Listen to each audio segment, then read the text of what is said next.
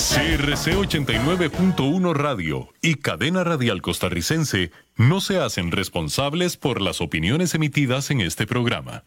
Transcomer, puesto de bolsa de comercio, presenta a las 5 con Alberto Padilla.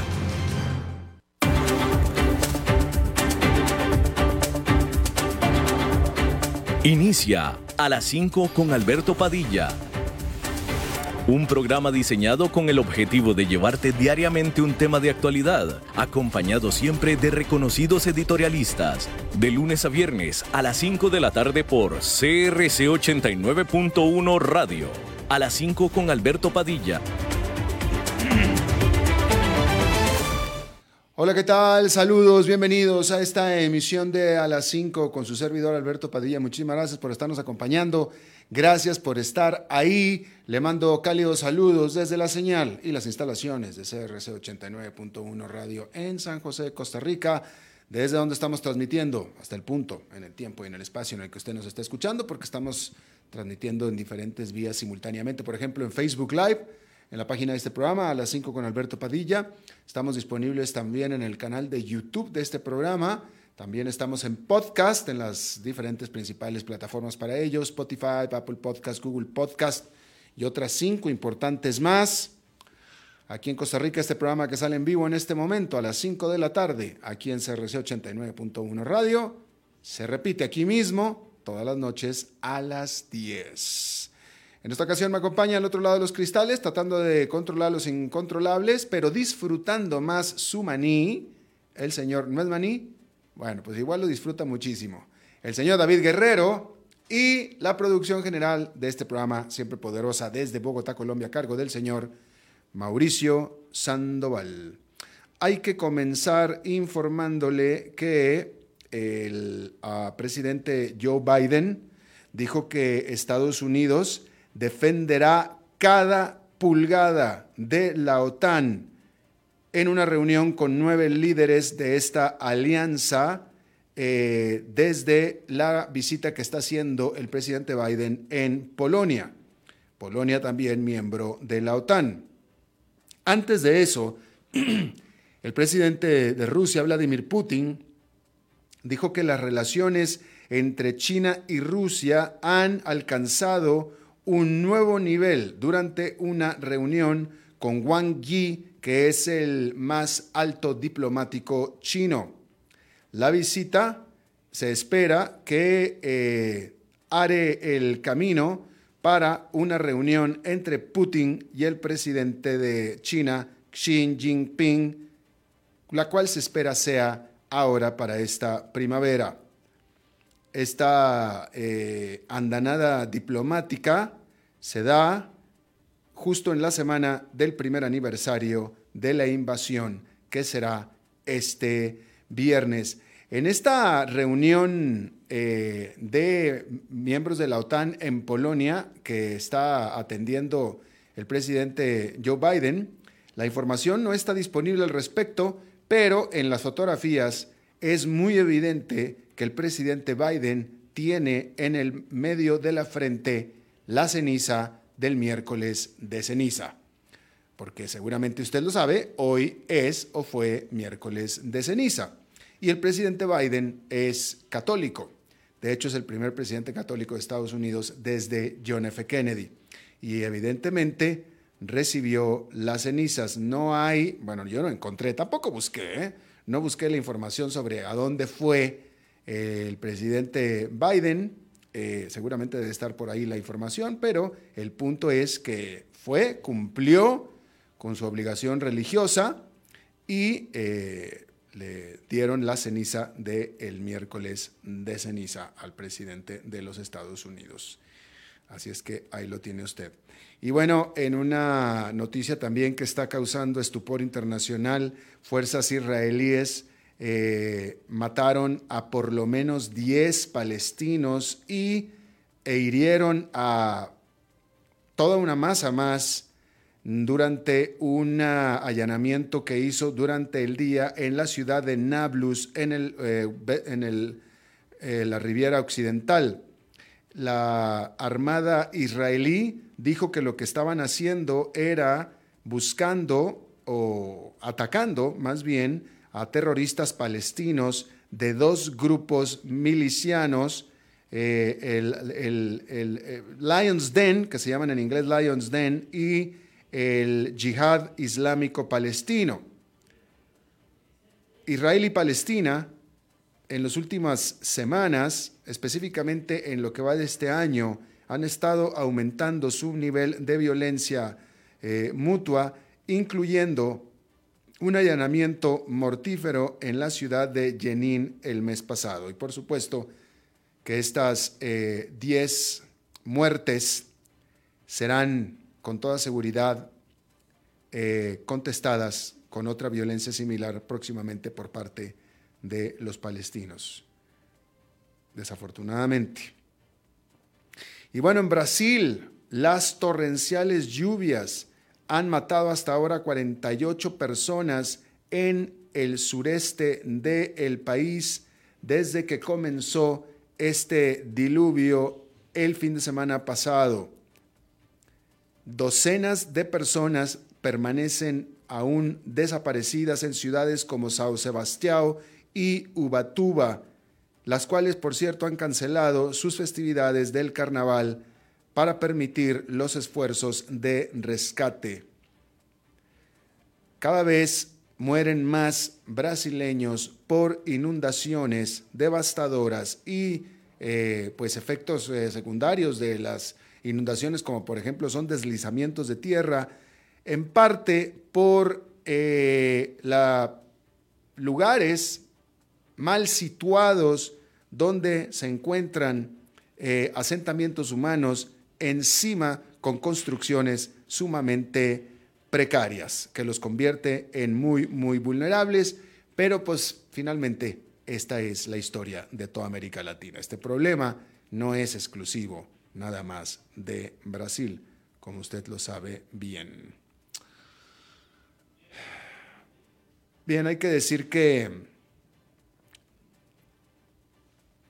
hay que decir que la Reserva Federal de los Estados Unidos, que es el Banco Central, según las minutas que se dieron a conocer el martes de su última reunión de política monetaria, todos los gobernadores de la Reserva Federal estuvieron unificados, estuvieron unidos en su decisión del primero de febrero de aumentar tasas de interés en un cuarto de punto porcentual.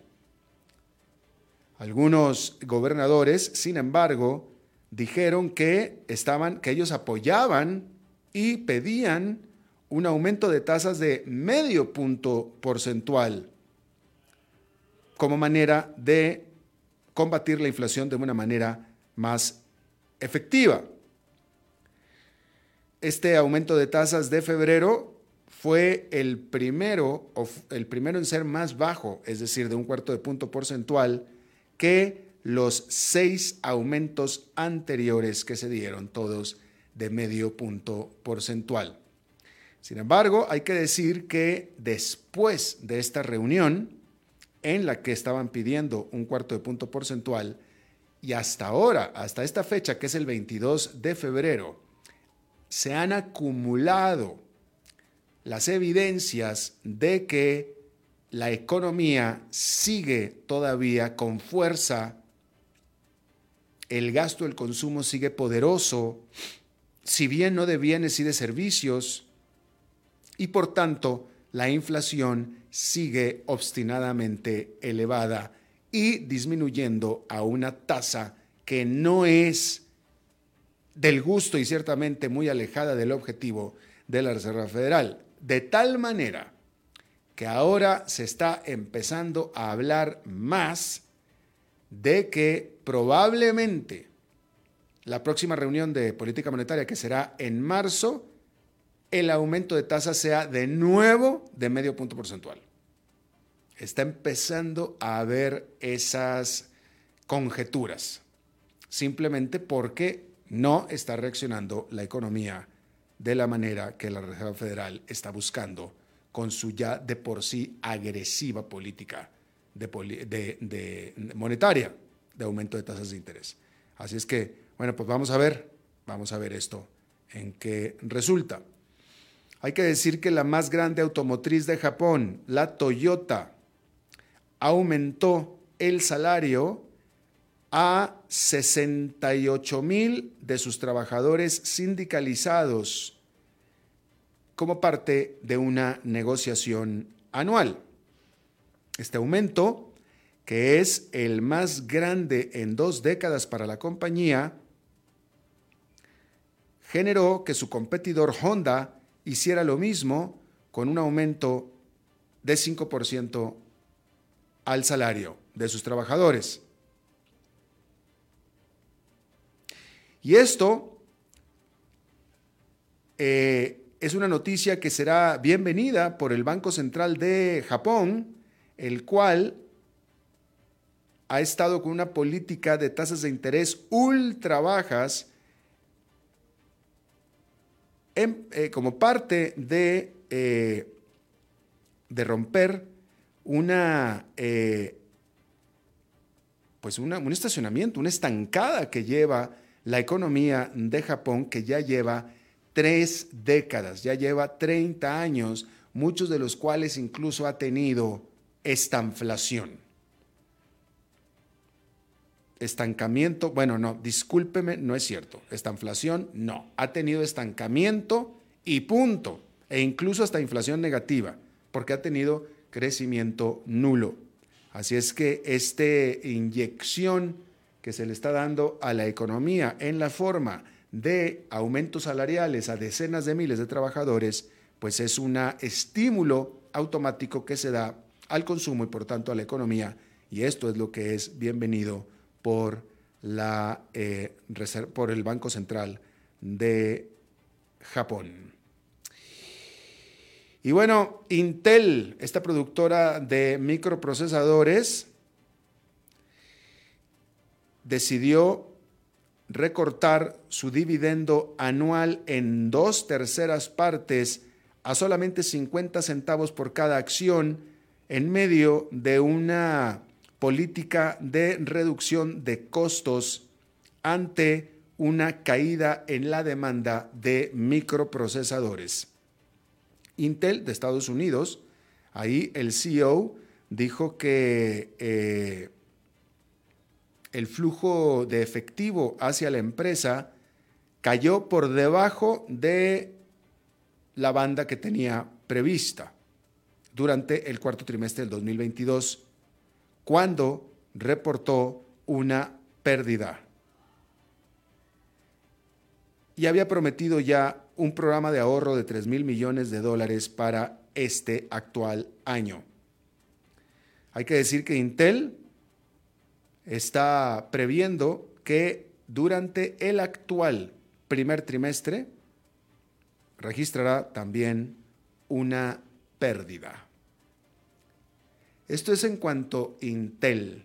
Este día también a una pues competidora, por no decir compañera de, industria, que es Nvidia, que también produce diseña microprocesadores, eh, sus acciones subieron después de que por poquito, por poquito, pero superó las expectativas de los analistas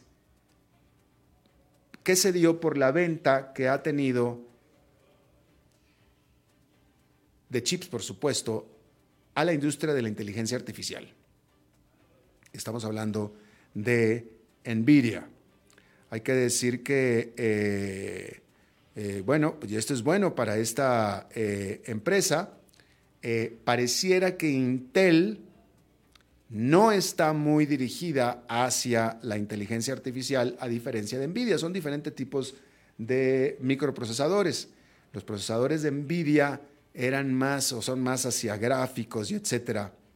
Y, por eso eh, en un tiempo Nvidia se benefició mucho de los videojuegos y ahora se está beneficiando eh, de la inteligencia artificial, de este boom que está habiendo de la, de la inteligencia artificial.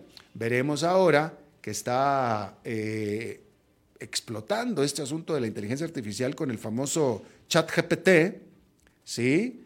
Que el cual apenas salió en noviembre y ahora en febrero ya es toda la conversación dentro de la industria de inteligencia artificial, pues vamos a ver, eh, y que yo aquí en este programa le he dicho, yo que no sé absolutamente nada de esto, pero que sin embargo queda clarísimo que de aquí a que termine este año, este asunto del chat, del chat GPT va a estar en otras dimensiones, en completamente en otras dimensiones.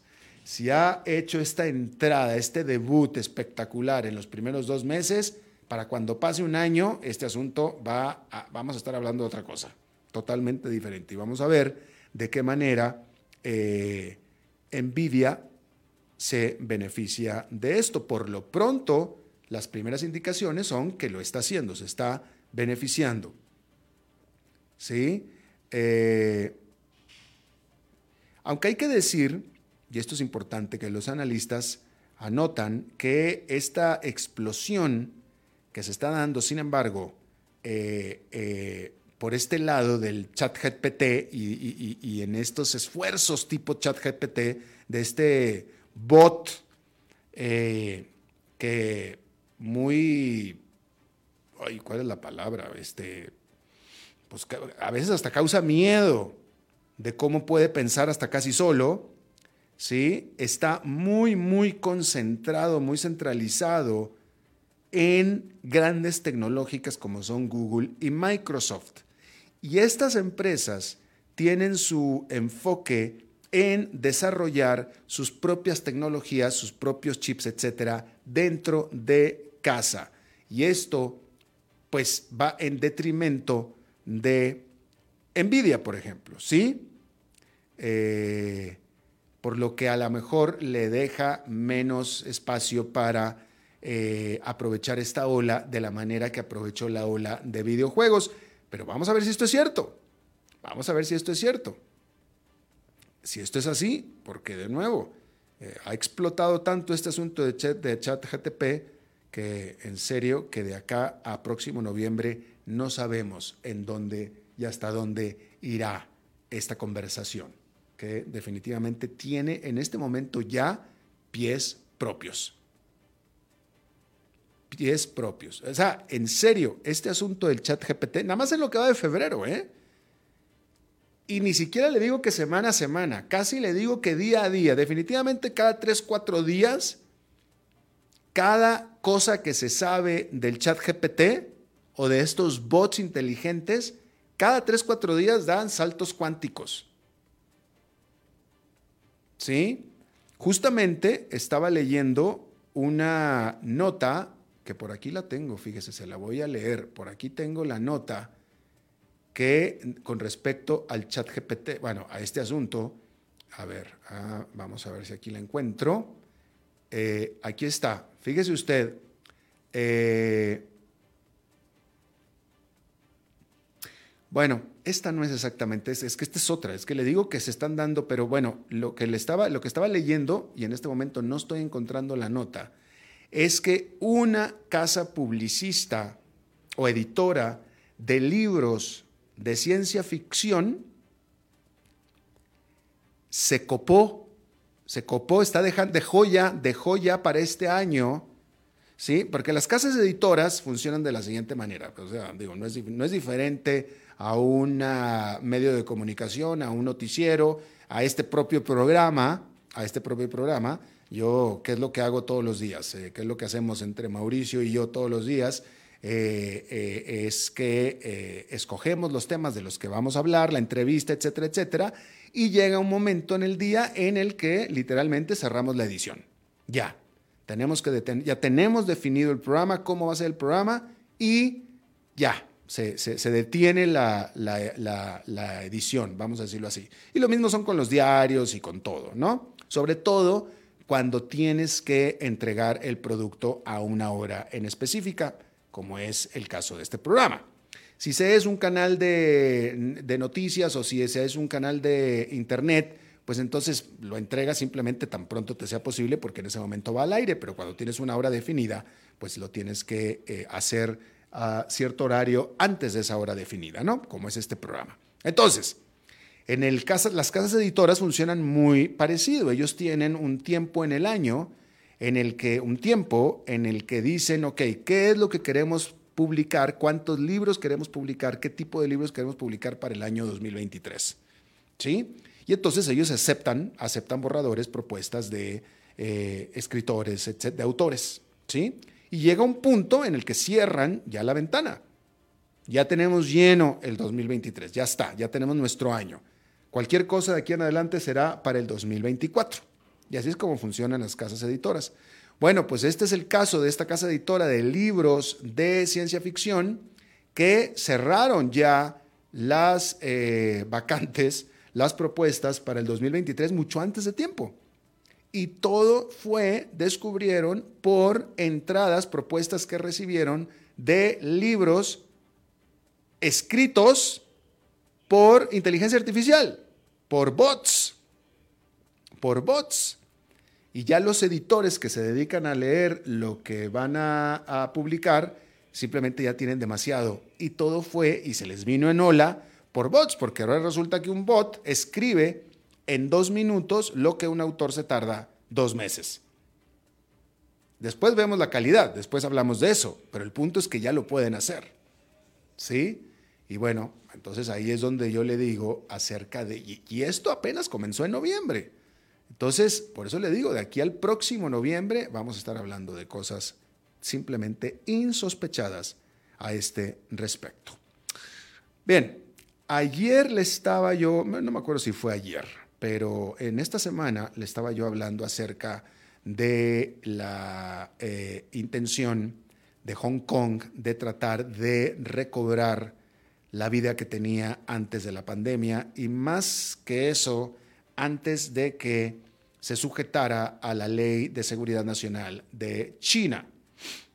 La nota que yo le hice, y si no fue esta semana, fue en finales de la semana pasada, era de que ya Hong Kong iba a permitir la eh, libre y autorizada intercambio de criptomonedas en el territorio.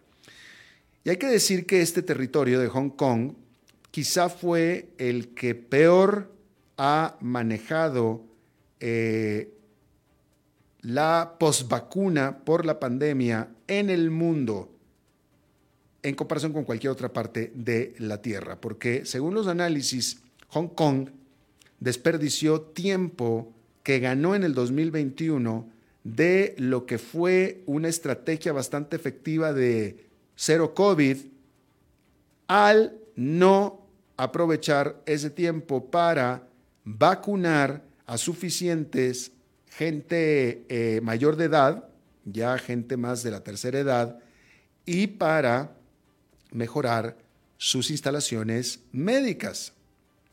Y después de que el virus se diseminó por eh, la población de Hong Kong a principios del 2022, los oficiales del gobierno del territorio, de manera innecesaria, mantuvieron restricciones bastante duras, aun cuando la gente ya estaba inmune a el COVID-19. Así, de manera inevitable, el Producto Nacional Bruto de Hong Kong cayó por 3,5% en el 2022.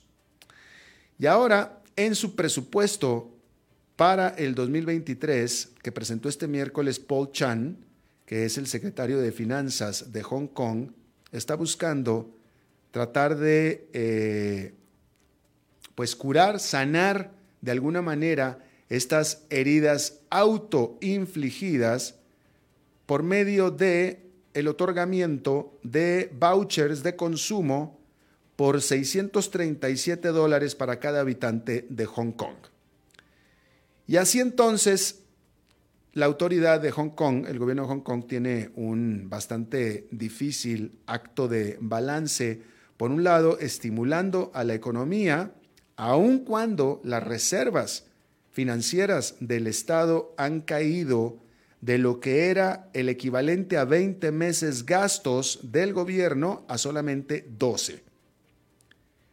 Pero más importante aún que esto, el territorio de Hong Kong ahora ha relajado las restricciones de COVID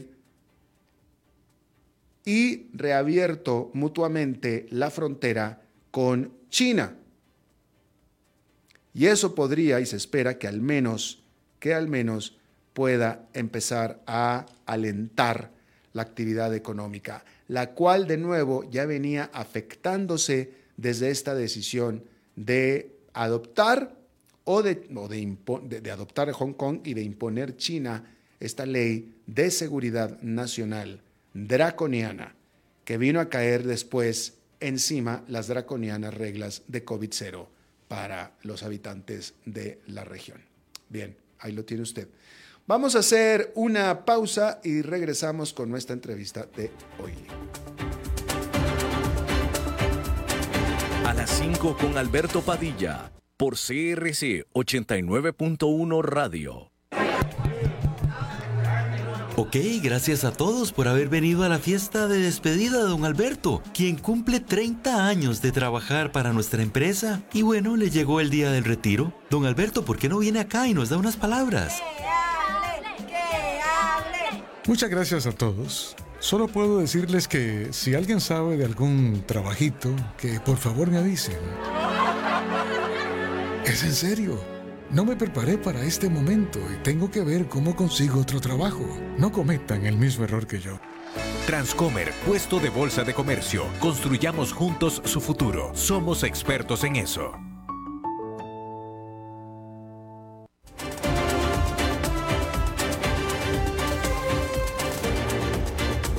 Seguimos escuchando a las 5 con Alberto Padilla.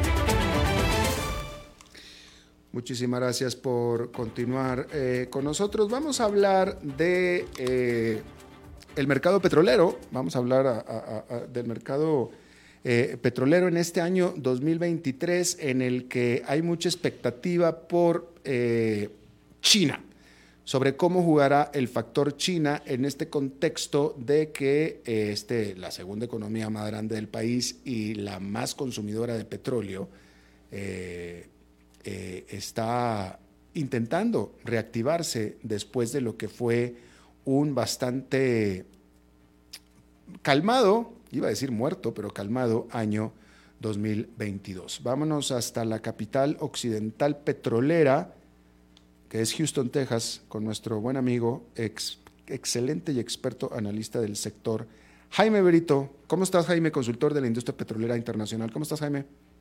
Muy bien, Alberto, ¿cómo estás? Me da gusto saludarte. Buenas tardes. Igualmente, buenas tardes. Eh, bueno, primero que nada, Jaime, pues yo creo, ah, bueno, primero que nada, te pregunto yo a ti, ¿estás de acuerdo en que eh, el mercado petrolero del 2023 estará en gran medida marcado por el consumo o no consumo que vaya a tener China?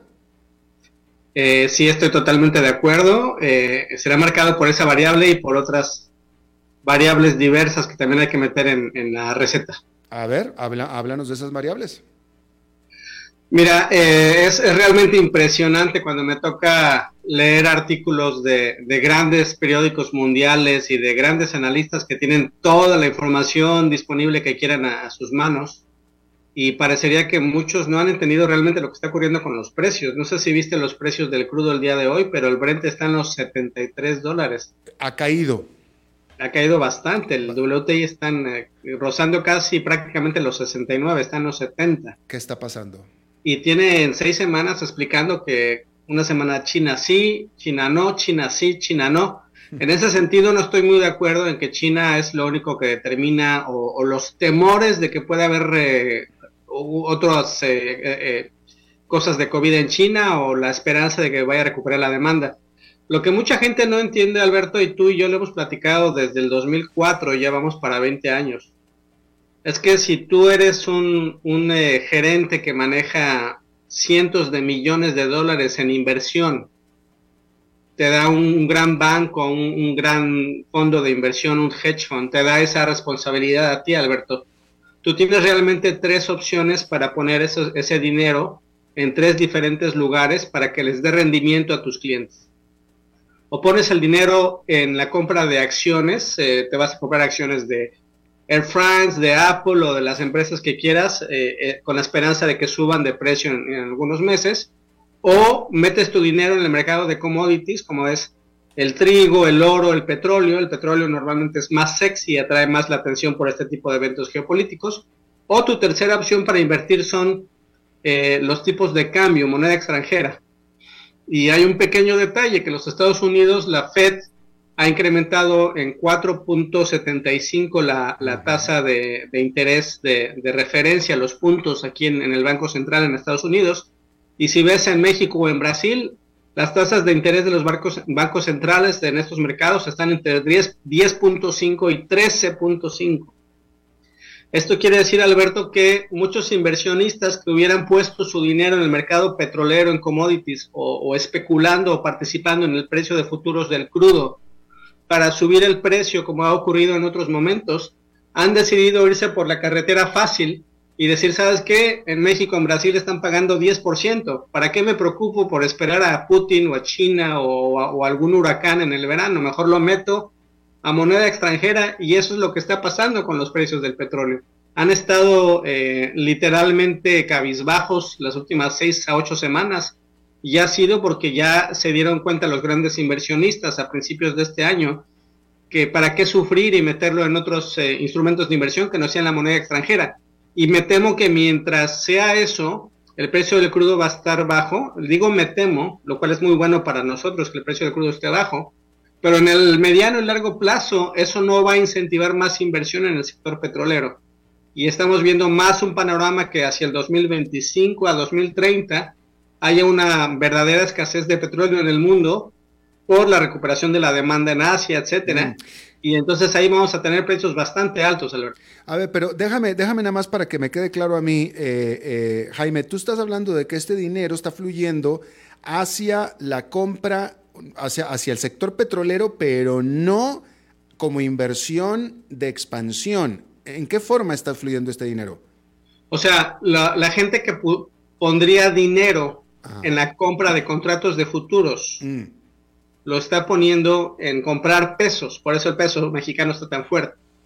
O en comprar otra moneda extranjera porque les están dando 10, 15% de interés en, varios mercados secundarios del mundo.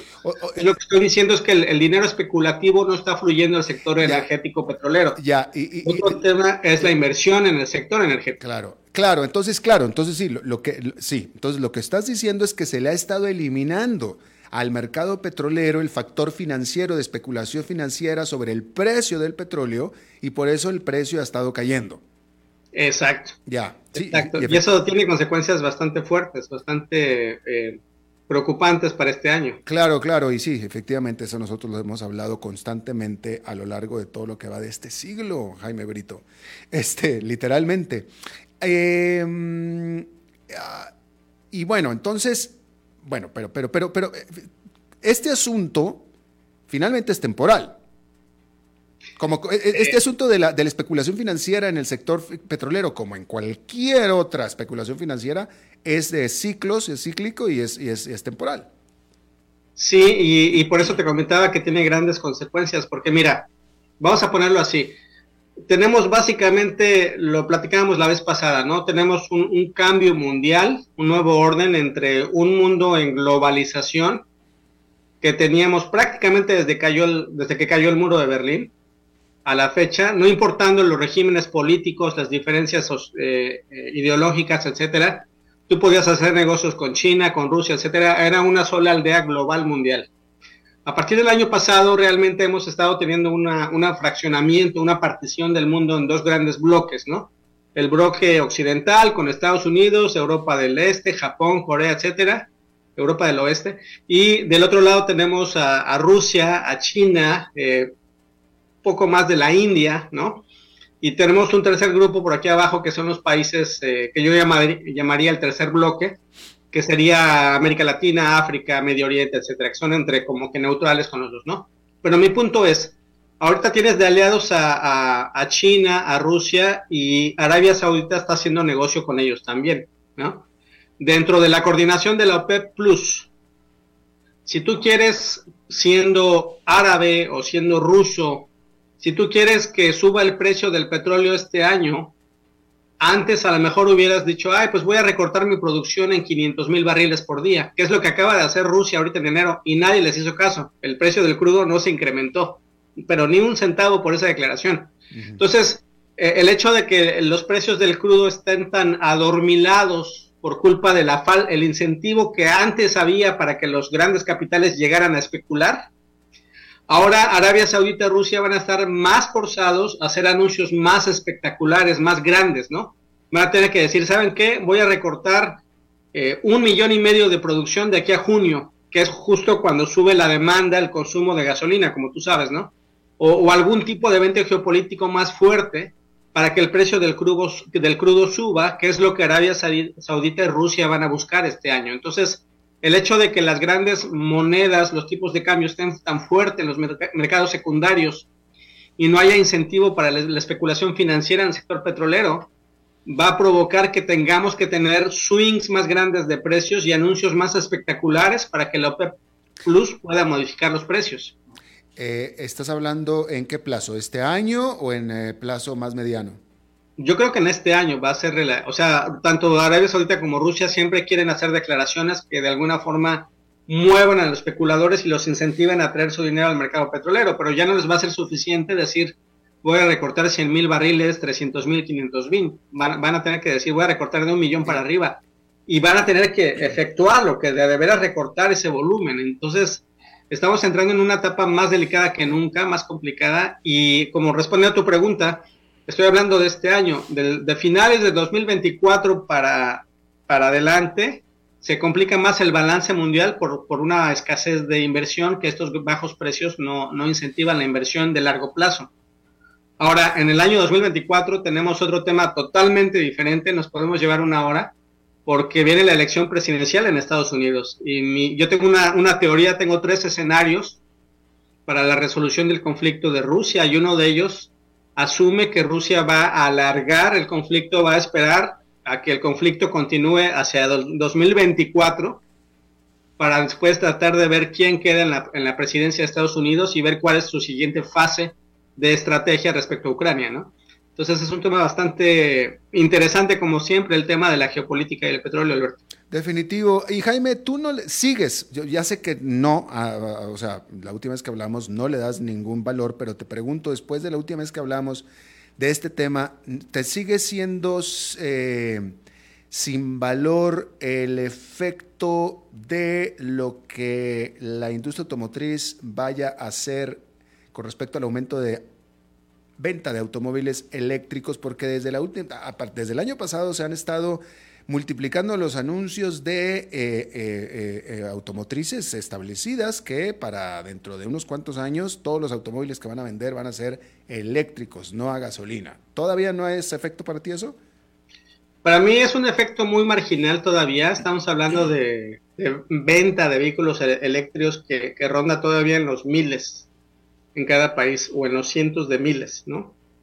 Para que puedas desplazar los 1.200 millones de vehículos que hay en el mundo, eh, falta bastante tiempo y la gran cantidad de la minería y de los metales, de, los elementos químicos que necesitas para producir tal cantidad de, baterías para todos esos vehículos que pudieran desplazar la combustión interna eh, están en China y en otros países que no necesariamente son muy cercanos a, Occidente. Entonces yo creo que eh, ayudan los incentivos federales, ayudan los incentivos locales, fiscales, pero todavía estamos lejos de poder decir que ya no dependemos de hidrocarburos. Mm. Mi gran temor es que siga ocurriendo en los siguientes 10 años lo que ha pasado en los últimos 8 años, los últimos 10 años, que es que grandes empresas petroleras, sus CEOs, con excepción de uno o dos, habían estado diciendo desde el 2016-17 que ya no querían invertir en el sector petrolero y habían puesto una gran cantidad de dinero en otro tipo de inversiones, lo cual es fabuloso que inviertan en energía solar y,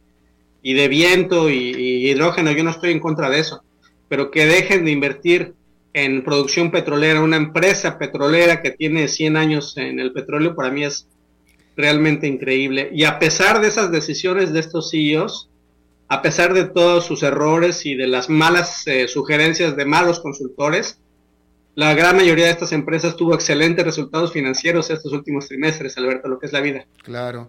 Es que yo no sé qué se les ocurre a cada empresa que no consulta con Jaime Brito, la verdad, pero pues bueno, Por eso estamos haciendo este, este esfuerzo, mi querido Jaime. Oye, eh, déjame te pregunto, ¿qué tan importante desde el sector de la oferta, desde el, desde el lado de la oferta, será eh, y cuándo sí lo será la entrada al mercado del supuestamente gigantísimo que va a ser Guyana? Eh, fíjate que ahora que vimos a lo largo del 2022 el gran desplazamiento de crudo ruso de Europa, el país que más entró a desplazar, el volumen que más entró a desplazar, para sorpresa de muchos, fue el crudo de Guyana, Alberto. Ya, ya se, se produce bastante, se exporta bastante a Europa principalmente durante el último año y tienen grandes planes. Quien, quien esté viviendo allá y, quien, quien tenga alguna carrera profesional allá le va a ir muy bien porque sí tienen expectativas de crecimiento de los cientos a mil por ciento en, los próximos 20, 25 años. Entonces creo que Guyana está para, para quedarse, eh, va, a llegar tal vez a una producción de hasta un millón, un millón doscientos mil en el largo plazo.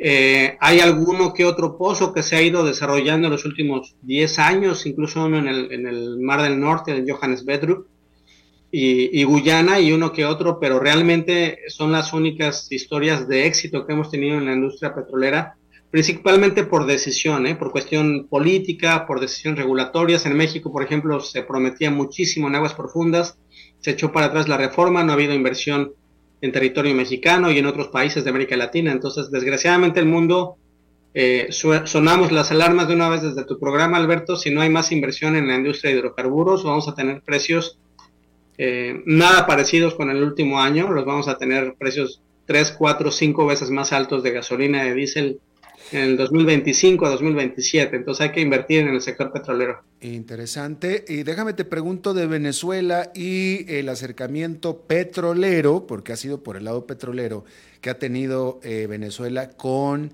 Estados Unidos precisamente. ¿Cuáles son? Y, estoy hablando en el contexto en el que Venezuela perdió relevancia como país productor de petróleo.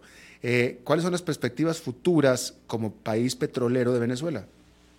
Bueno, las reservas en Venezuela y, el potencial siempre ha estado ahí. Eh, ha sido un tema totalmente de, sanciones, ¿no? De, incapacidad para, interactuar con el resto del mundo, recibir las refacciones, interactuar económicamente con capital y con llegada de inversión.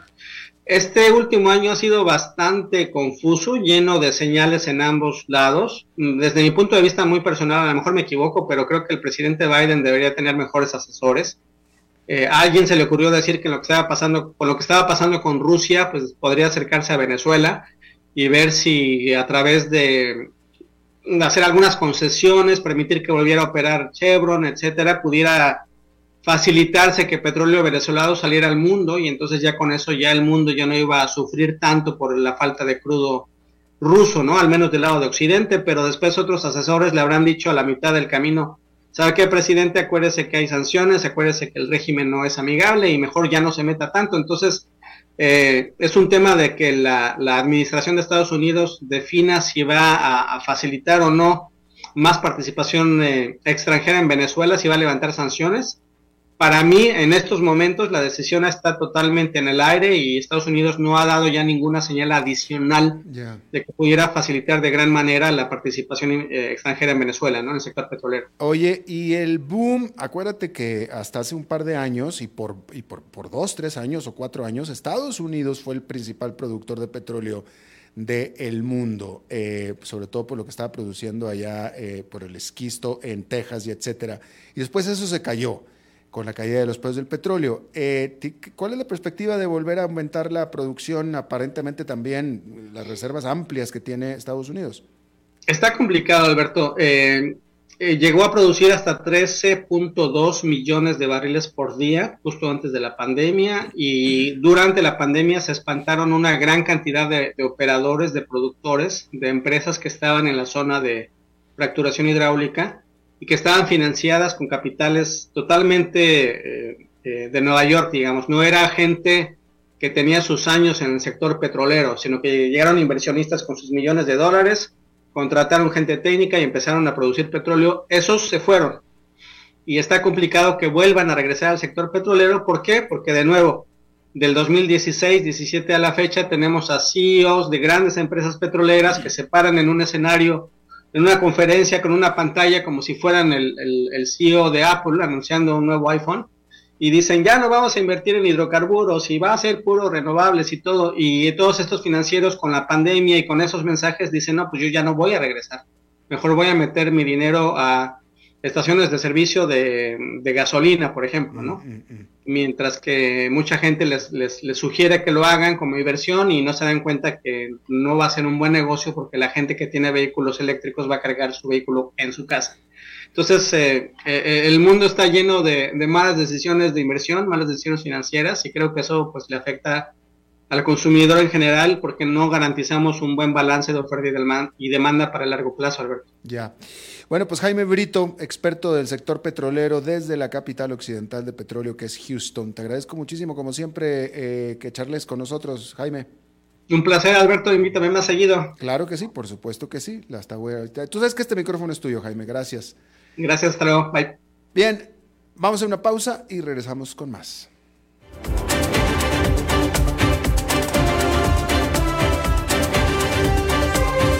A las 5 con Alberto Padilla por CRC 89.1 Radio. Desde los verdes bosques de nuestra montaña nos llega agua Cerros de la Riva, agua fresca de manantial que te permitirá vivir en equilibrio, proteger tu salud y la de tu familia, libre de sustancias químicas, envasada sin alterar su naturaleza a 2.000 metros de altura. Agua Cerros de la Riva, naturalmente neutral. Búscanos como cerrosdelarriba.gmail.com Llámanos al 8374 3229. Cerros de la Riva, Live Spring Water. Ok, gracias a todos por haber venido a la fiesta de despedida de don Alberto, quien cumple 30 años de trabajar para nuestra empresa. Y bueno, le llegó el día del retiro. Don Alberto, ¿por qué no viene acá y nos da unas palabras? Muchas gracias a todos. Solo puedo decirles que si alguien sabe de algún trabajito, que por favor me avisen. Es en serio. No me preparé para este momento y tengo que ver cómo consigo otro trabajo. No cometan el mismo error que yo. Transcomer, puesto de bolsa de comercio. Construyamos juntos su futuro. Somos expertos en eso.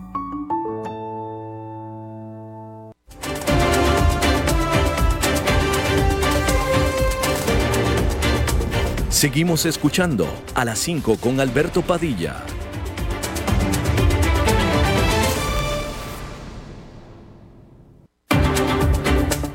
Bueno, pues, es miércoles y los miércoles nos toca visitar a nuestra buena amiga Maritza. Mi amor precioso, aquí estoy toda tuya, bebé. Qué gracias, muy amable, Maritza, muy amable. No merezco tanto.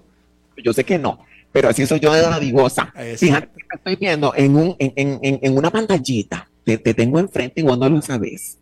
Hoy te, hoy, hoy te tengo enfrente y te ves tan guapo. ¿Te ves tan guapo? Muchas gracias, Maritza, te lo agradezco mucho. Sé que si te saludo me vas a ver. Claro, me estás, me estás, me estás levantando el dedo en el centro, qué raro. no, no, no, para nada, Maritza, jamás. Amor, fíjate que te tengo cuento. A ver.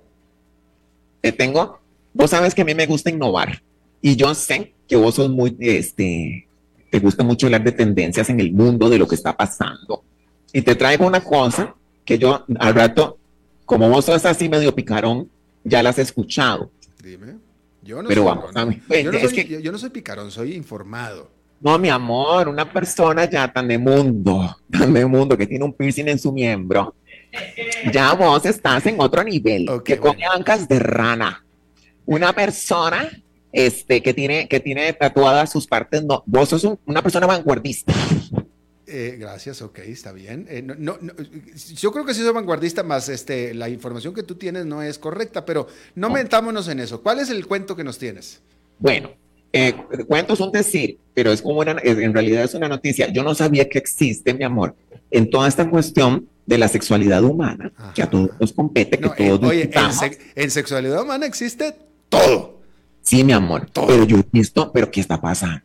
Fíjate que para mí esto es un tema que, que, es del interés este, de todo el público, porque es una cuestión muy, muy natural y muy normal. Pero me, me enteré de una señora, de una sexo servidora, de una mercenaria del amor, diría Chinito.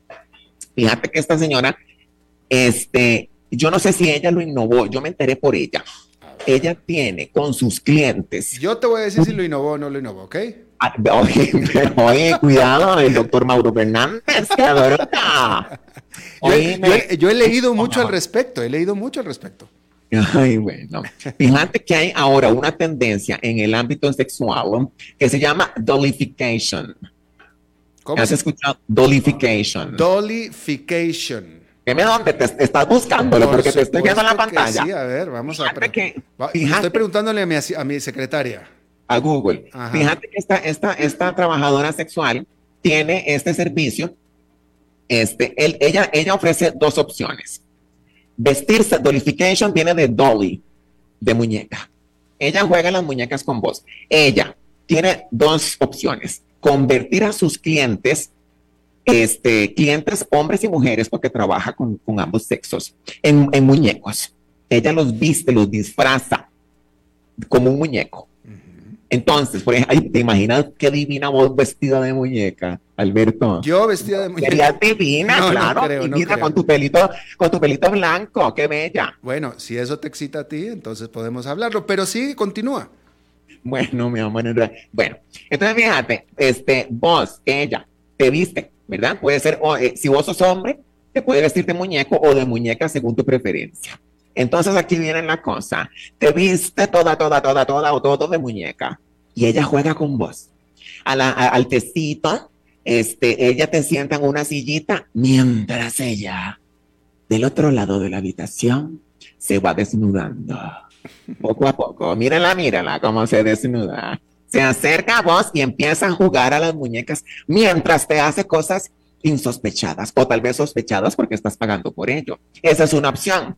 O la segunda es ella, la que se viste de muñeca y vos podés jugar a la muñeca con ella. Entonces ve que vacilón y cuenta ella, a mí esto me voló la cabeza porque me pareció una emprendedora. Dice que tiene clientes, o me qué divino, yo sería igual, que le dibuja botones en la espalda o o en cualquier parte de su cuerpecito y que cada botón tiene una función. Entonces, por ejemplo, este botón, ponerse en cuatro. Este otro, hace otra función. Veme qué cosa, este, Albertito, yo, eh, chiquito, estamos perdiendo dinero.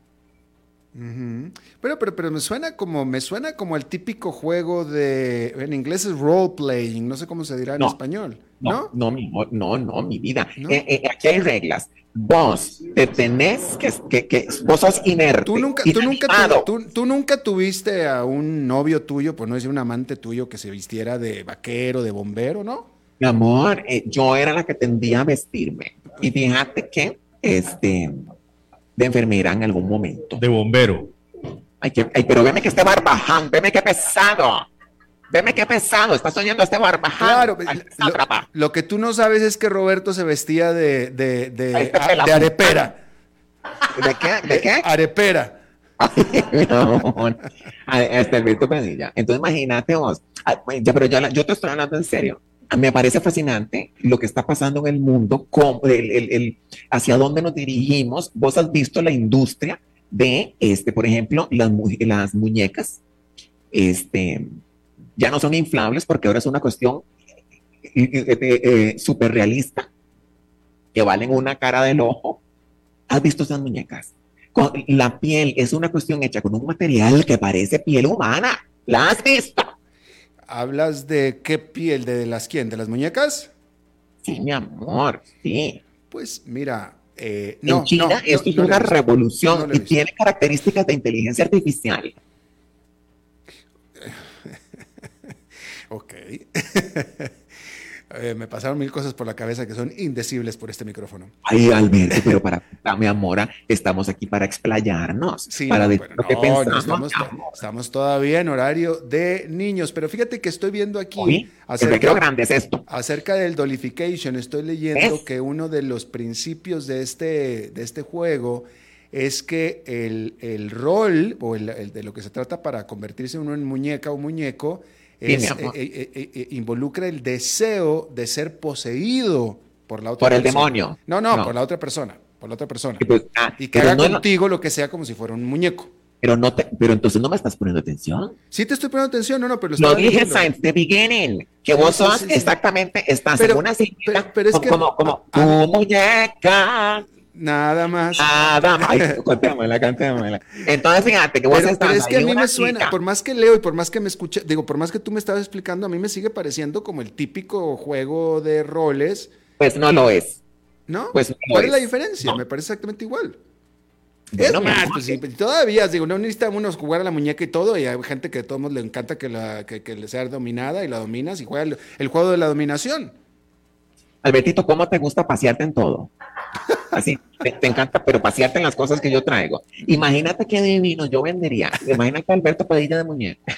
Este, ya con, acceso, viene con su micrófono incluido.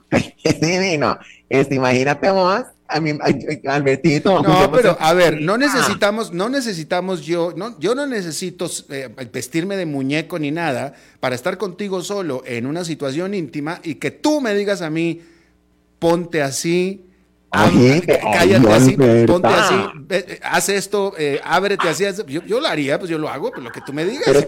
y no soy muñeco. Ay, Alberta, pues imagínate, brincame con tu zanca terrana. Este, no, pues como que vamos a las muñecas. Ponme, ponme el piercing por acá. Eh, ay, ay, que, ay, Alberta. Pues sí, sin necesidad de jugar a nada. Bueno, mi amor, pero yo nada más te. fíjate, todos a comer estripado. Yo solo te traía una nueva tendencia que está en este mundo, mi amor, que ya es una opción. Este. Y que a ella le está funcionando de maravilla. Y qué vacilón como es cada persona, este, la sexualidad humana me parece fascinante, me parece fascinante. Por ejemplo, a mí solo con verte así, con tus audifonitos y tu, tu micrófono, ya eso me prende, me pongo cachonda. Ya. Ah, pues qué fácil, qué bien. Ay, mi amor. Entonces nunca jugarías conmigo de eso, Alberto. Ya te dije que sí, que inmediatamente, pero, pero ya. Pero, pero, ¿y vos me dejarías que yo te vista de muñeca? ya te dije que lo que a ti te excite, yo lo hago, lo que sea. Pero con vestido. Menos, menos besar a Roberto. Qué dicha que lo aclaras. eso no lo haría. Haría todo por ti, menos eso. Ay, pues te falta calle.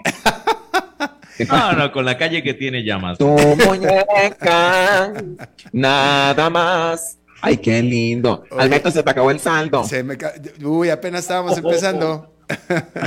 Ahora el que se me acabó fue a mí.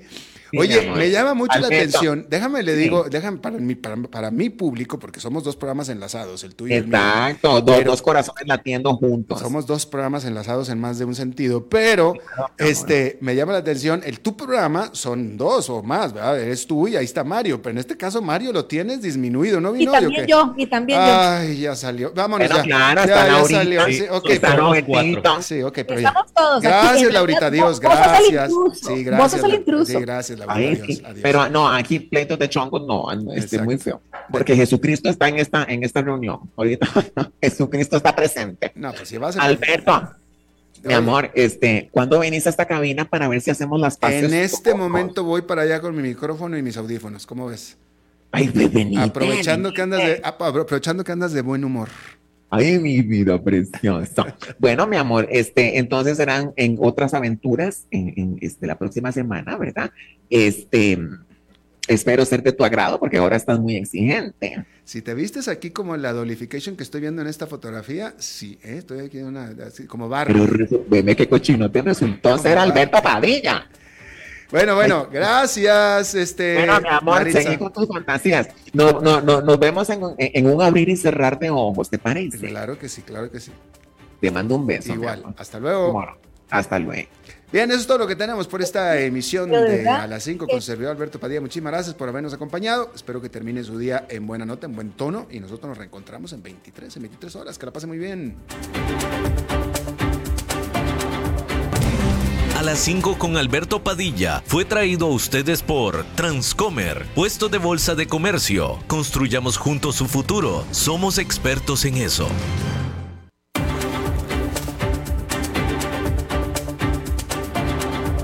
Concluye a las 5 con Alberto Padilla Un programa diseñado con el objetivo de llevarte diariamente un tema de actualidad, acompañado siempre de reconocidos editorialistas, de lunes a viernes a las 5 de la tarde por CRC 89.1 Radio, a las 5 con Alberto Padilla